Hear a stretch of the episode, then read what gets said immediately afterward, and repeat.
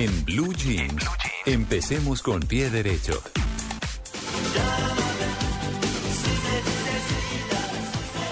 Bueno, con esta música tan chévere, que está como de ánimo, sin ser enloquecedora y ni discotequera. Está buena porque qué rico no tener a quien llamar cuando se siente por ahí solo. ¿ah? ¿Cierto? Esa era la idea. Qué idea. rico. Sí. Ah, es Es como- un privilegio. Sí, sí, sabe que, que de eso se da uno cuenta como en ocasiones especiales, ¿no? Como con quién cuenta y con quién no. Total. Esa es una cosa que es muy importante. Bueno, muy bien. Con pie derecho, Natalia. Hay dos noticias y son deportivas para Colombia esta mañana. La primera tiene que ver con la bellísima Caterine Ibargin. Eh, esta deportista colombiana logró la victoria con un registro de 14 metros 69 centímetros. Esto lo hizo en la Liga de Diamante tras ganar en la válida de París. Esto sucedió ayer.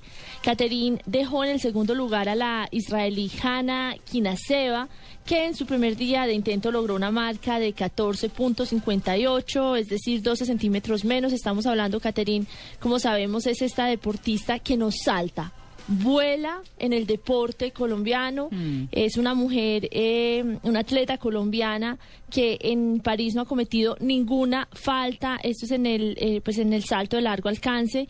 Y una vez más le queremos hacer esta mañana un reconocimiento a la historia de esta mujer, una historia de eh, superación personal. Ella viene eh, de apartado y obviamente eh, su vida ha sido una vida de saltos, de obstáculos, de saltos, de dificultades. Ella estudia en Puerto Rico, ¿no?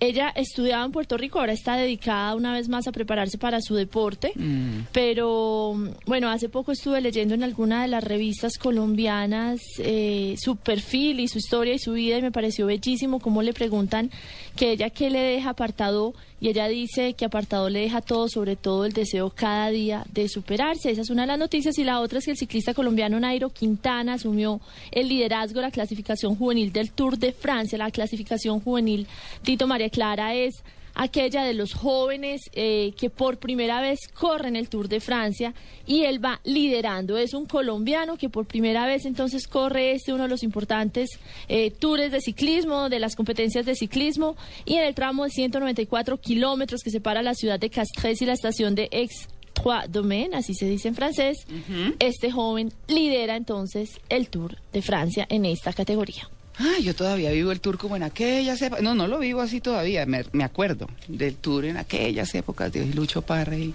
de Lucho Herrera y Fabio Parra. ¿Ah? De Lucho Parra y Fabio Herrera. Sí. sí, sí, sí. Yo tuve la, la oportunidad, yo no nunca he sido narrador deportivo ni mucho menos. No, ¿qué tal uno de esos? mm, Pero duros. tuve la oportunidad de estar en un Tour de Francia, acompañando a dos grandes, eh, Alfredo, eh, bueno, Marco Tulio y Puerto y, Ah, sí. No, Alfredo Castro. y Alfredo Castro. Sí, y Alfredo señor. Castro. Sí, sí, sí. Me invitaron. Yo estaba por casualidad cubriendo un evento fuera. Están y- los dos en Centroamérica ahorita. Sí, claro, claro, claro. Están en, en, eh, Guatemala. Guatemala. Guatemala. Bueno, Sí. andaba con ellos y me dijeron, Tito, vamos los dos en el carro, trépese. Y Ah. yo me trepé y me fui con ellos. Y estuve buena parte del Tour de Francia. ¿Y resultó en esas o qué? Sí, no, ¿Narrando? ah, no, no, no, andaba con ellos, andaba Ah, con ellos. eh, eso es fantástico. Sobre todo, ¿por qué? Porque ese es el gran evento nacional en Francia que culmina con el Día de la Independencia de Francia en, En en- los- en los Champs-Élysées, en los En el- Campos en el de Elíseos. Ahí en el Arco del Triunfo. Exactamente. Es emocionante ver Mire, llegar. eso eh, para la gente que va en ese tour, que es una cantidad de gente, porque no solo son los ciclistas y acompañantes, sino periodistas de todo el mundo. El solo hecho de tener la calcomanía que ponen arriba en el vidrio, en el vidrio delantero, Mm. es como que tener licencia para matar, en el buen sentido de la palabra. Detalles y todo. Puede meterse por donde quiera, puede abrir en, eh, las calles que quiera, le abren paso, la policía va adelante y le abre camino. Pero lo mejor de todo es las salidas de cada etapa. Cada población tiene, exhibe lo mejor de la región.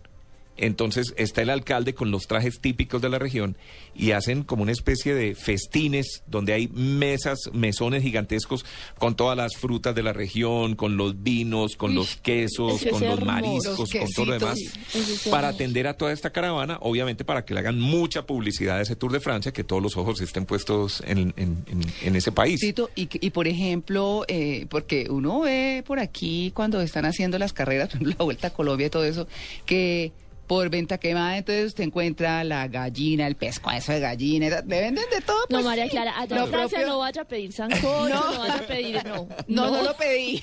Pero es que en Colombia, ay, no, no, no. Claro, pues aquí somos No, yo le digo que lo que pasa, que es que allá la carrera, mm, aquí tenemos tan poquitas carreteras que las carreras toca hacerlas por las carreteras nuestras. Claro, Por las supuesto, normales, toca claro. parar el tráfico. Allá no, allá es por las carreteras chiquitas. Sí. Entonces, al contrario. Está uno en la largada, lo que me tocó esa vez, Mm. se va por las autopistas para llegar antes de que llegue la carrera. Entonces, obvio que en una autopista uno no va a encontrar nada. Mm. Ajá. Porque autopista Ah, es claro. autopista, Claro. no lo Sí, que llamamos aquí autopista. en ¿cierto? Francia son impresionantes. Exacto. Sí, sí, sí. Entonces- no, no, no, yo preguntaba es porque eh, pensé que de pronto pudiera ser también una oportunidad comercial para la gente de los pueblos allá, obviamente. María Clara La estaba- morcilla en los campos elíseos, no. Ella estaba así ilusionada que iba a encontrar ahí la No, chunchurria ahí eso no, pero no, no, eso sí ahí me están calumniando. No, pero sí Estoy quiero decirle, pero sí quiero decirle que en esas salidas eh, de las etapas está pues la chunchurria francesa y está el, eh, el cuchuco francés, es decir, está la comida típica de Eso- cada una de las esa- regiones, esa ¿cierto? pregunta. Pero no es para vender, es para atender a la Ah, gente que hace parte de la caravana del tour. Además, que no pueden nos ser más digamos de mil mentiras. personas. La cuajada colombiana es tan rica como el queso azul. o sea que no, sí. tampoco para que nos acomplejemos. Sí. ¿Por qué vamos a desmeritarla? No. Y el cocorico es tan bueno como el magre de Caná. O sea que no nos acomplejemos. No, pero para, bueno, buenísimo. Y yo, la arepa boyacense igual al pan francés. Exactamente. No, ¿Qué bien. croissant y qué croissant? El buñuelo no compite. Ah, no, No y mira de igual, buñuelo no tiene nada. Sí, muy bien. Buñuelo Bueno, no tiene competencia. No, y la gente, me acuerdo mucho de la gente que sale y les echa agüita a los corredores Sí. cuando están subiendo, por ejemplo, y los bañan y pues ellos solo se sacuden el agüita y listo. Bueno, son cosas interesantes, pero bueno, estábamos hablando del tour. Noticias positivas. Listo, Natalia, ¿no? Sí, sí, sí, Muy hay bien. muchas más, pero Muy deportiva, muy deportiva Natalia con sus noticias. Muy bien. Tito, su noticia positiva. Bueno, estoy mirando un artículo que trae el periódico Mercado de Dinero. Que, ¿De dónde lo saqué yo? ¿Del tiempo? del es merca- ese es el espectador. ¿Del espectador? Sí. sí. Muy bueno, dice que los mercados latinoamericanos siguen ganando relevancia para Colombia en lo que se refiere al turismo, viéndose esto reflejado en el gran número de venezolanos y argentinos que vienen al país. Y es que un total de 534.333 viajeros internacionales, es decir, un poco más de medio millón de, de- viajeros internacionales, llegaron al país entre enero y abril de este año lo que representa un aumento del 3.9% de visitantes con respecto al igual periodo del año anterior. Ese incremento de de- demuestra el cumplimiento en nuestras metas para hacer de Colombia un destino de clase natural, eh, dice eh, ProExport. Aunque Estados Unidos sigue siendo el más importante emisor de visitantes internacionales, un 19.1% del total, los mercados latinoamericanos siguen ganando relevancia para Colombia. Venezolanos el 11.6% y el 8.2% de argentinos que visitan nuestro país, que vienen por turismo básicamente, ya después por negocios, etcétera. Y uno de esos grandes planes de turismo que le llama a uno la atención, por ejemplo, según este artículo, son los campos de golf viene mucha gente a jugar golf y se habla de la gran variedad de campos de golf que hay en Colombia, que puede haber desde a orillas del mar, en ciudades como Barranquilla y Cartagena, hasta, bueno, Bogotá, que está a 2.600 metros más cerca de las estrellas, y donde hay unos campos de golf magnífico- magníficos, según dicen los que saben. Bueno, muy bien. Buenas noticias del turismo para Colombia. Muy bien. Yo les tengo una interesante, pero escuchemos a Amalia primero. Pues una noticia con el arte, porque imagínense con una cantidad de réplicas precolombinas se va a iniciar una exposición desde mañana de toda la evolución del arte en Colombia. Lo bonito es que este paseo virtual, en el que casi 25 artistas van a hacer las esculturas y las pinturas y los representantes no se hace en Colombia, sino que se hace en Washington. Y es para que toda la gente pues conozca un poco acerca de nuestro país en Estados Unidos. Eh, se llama Lo Real, Lo Maravilloso Colombia a través de los ojos de los artistas. Me parece muy positivo que nos conozcan, que tengamos además una exposición en otro país y que la tengamos haciendo toda la transformación del arte, desde el arte precolombino hasta lo contemporáneo, con la reinvención de todo el territorio, pasando por el siglo XIX, el siglo XX, eh, a través de todos los años 50. Entonces creo que es una muy buena noticia para quienes están allá colombianos y puedan ver todo el proceso del arte en Colombia y para quienes no nos conocen un poco para que sepan acerca del país. Bueno, mire, yo les tengo una noticia muy interesante y tiene que ver con el café colombiano, el café arábiga. Ustedes saben que pues eh, es un café fuerte, eso nos destaca en el campo internacional, es lo que hace atractivo nuestro café. Compartimos mucho esto con, con, con Brasil, por supuesto, pero de lo que se habla hoy y que aparece justamente publicado en el periódico El Tiempo em, es de el romance que hay de nuestro café con el espresso, el espresso italiano. De hecho, nuestro café se ha convertido como el gran elemento diferenciador y de reto, si se quiere así, para los grandes baristas en el mundo. Ay, no sabía. Fíjese que hay uno que se llama Pet Licata, que acaba de ganar el Mundial de Baristas usando café cultivado en el Huila. Y ese café, por supuesto, son ese café que se da tan especial y se lo rapan además algunas multinacionales y eh, la federación pues hace un concurso muy interesante del mejor café.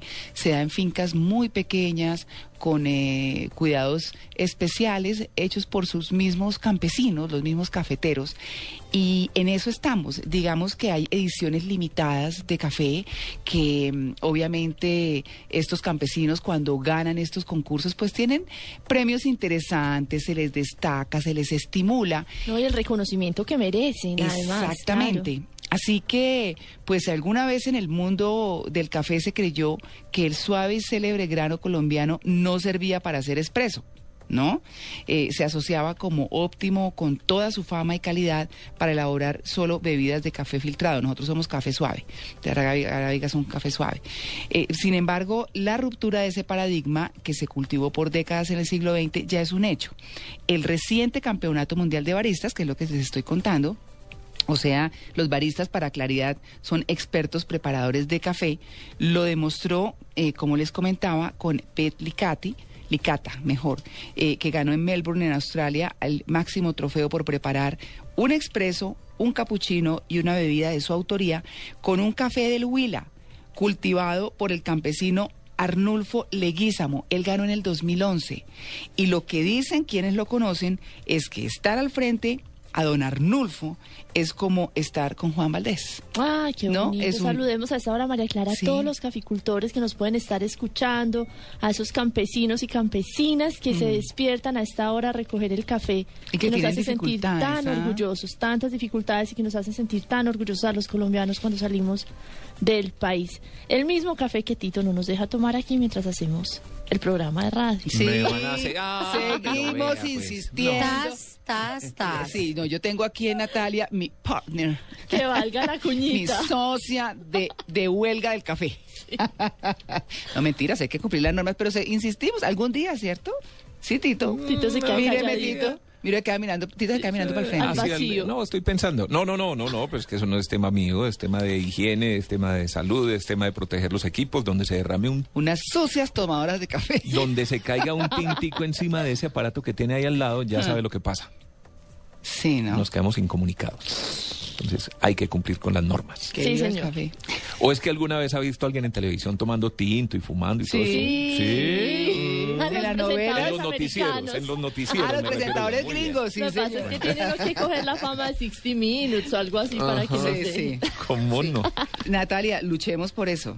Bien. Vamos a empezar a militar.